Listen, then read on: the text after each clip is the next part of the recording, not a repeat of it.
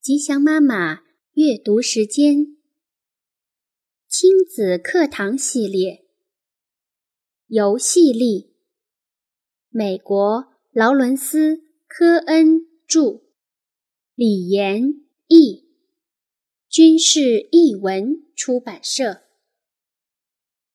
第十一章：加入你不喜欢的游戏。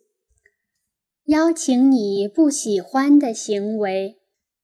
有时一切比较顺利，你觉得更有精力，那么此时就请求孩子做一些你平常无法忍受的事。假如孩子们正吵得不可开交，你就对他们说：“拜托你们打个架好吗？”类似的情况还包括。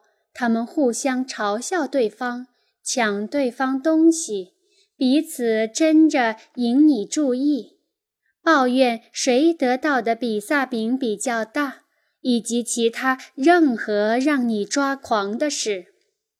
你们可以帮一下忙吗？我今天要做观察记录。通常他们不会照你说的做，但如果他们做了，你就假装是个新闻记者，饶有兴致地在一旁观看，问一些问题，请他们再做一次，以便让你研究一下。邀请你不喜欢的行为，目的是以游戏的方式来扭转困境。这种方式使大人有机会想一想。怎样才能更好地解决问题，也让孩子感到出其不意？今天晚上就不要出去扔垃圾了。你在电视前呆坐几个小时，别动，可以吗？我现在很有心情，咱们来讨论一下今天的睡觉时间，你觉得怎么样？这种邀请既是在跟随孩子。因为你对他们的行为做出了回应，但同时也是在主导孩子，因为你改变了家庭里的互动模式。毕竟你坐到了地板上，说明你不止加入自己喜欢的游戏，也是在准备加入那些在以前被忽略甚至不被认可的游戏。欢迎你不喜欢的行为，是把之前讨论的想法又向前推进了一步。有一天，我女儿请了六个女孩来家里玩，由于实在受不了那么高的分贝，于是我带他们去了公园。回家的路上，我对他们说。最后一次尖叫的机会，他们用九岁女孩特有的嗓子尖叫了几次，每个人都笑了。有个女孩甚至问他可不可以单独来一段。邀请尖叫不只是帮他们把心里的嘈杂释放了出来。还让我在之后不用再提醒他们小声一点。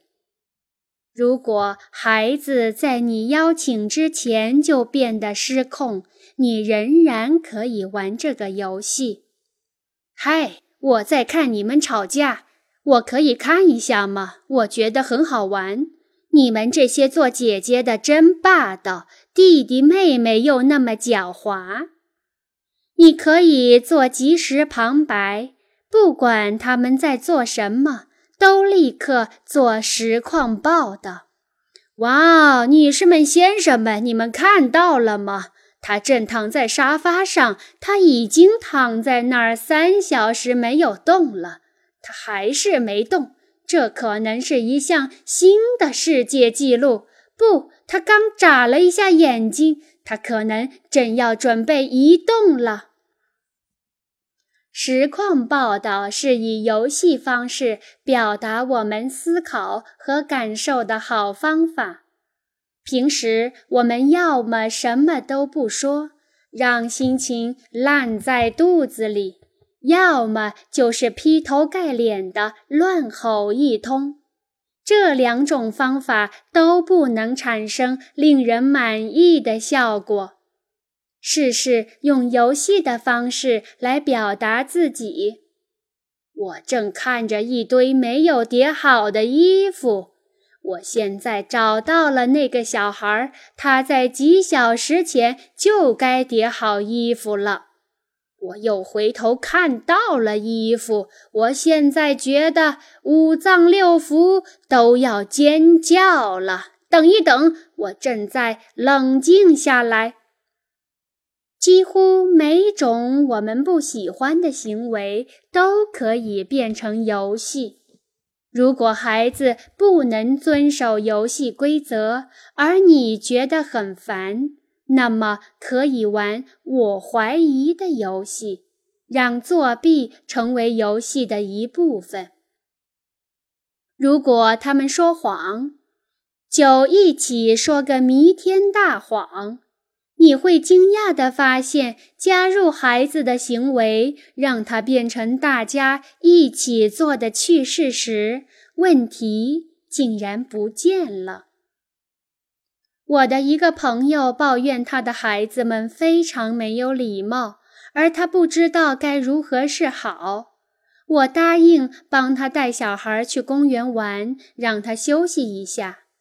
两个孩子分别是五岁和十岁，都很不错。我决定把他们的行为问题变成一个游戏。其中一个小孩问我要去哪个公园，我回答：“真没礼貌！我不敢相信你竟然问了这个问题。”他们两个哈哈大笑。我又说。我猜你接下来要问我的口袋号码是多少了。我根本不知道什么叫口袋号码，那是我顺口编出来的。你大概可以想象，接下来的一个小时里，他们一直都在问我口袋号码是多少。我和他们玩得热火朝天。假装求他们不要问这么无理的事，警告他们不许在游乐场问我的口袋号码。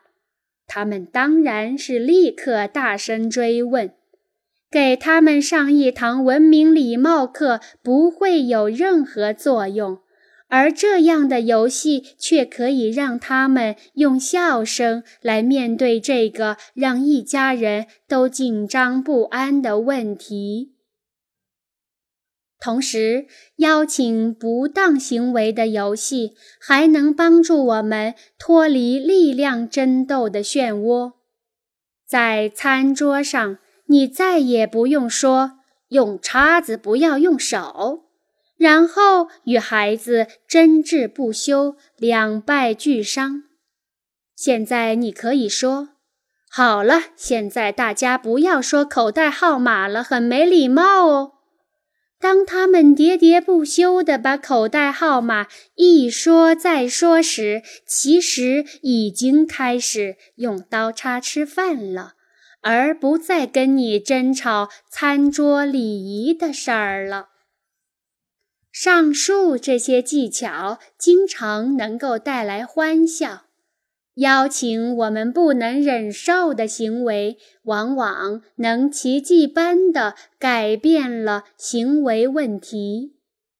当然，并不是每一次邀请或参与都能解决当时的问题。有时候，它的收效可能会很微妙，能够帮我们改善对孩子行为的见解以及将来的处理方式。换句话说，加入孩子或者邀请你不喜欢的游戏，其效果有时是改变了游戏，有时则是改变了我们的感受。不管是哪种效果，都能帮我们不再因为孩子的行为而讨厌他们，因为。讨厌孩子钟爱的游戏，不但会伤及孩子的价值感，也会让我们自己感到无能。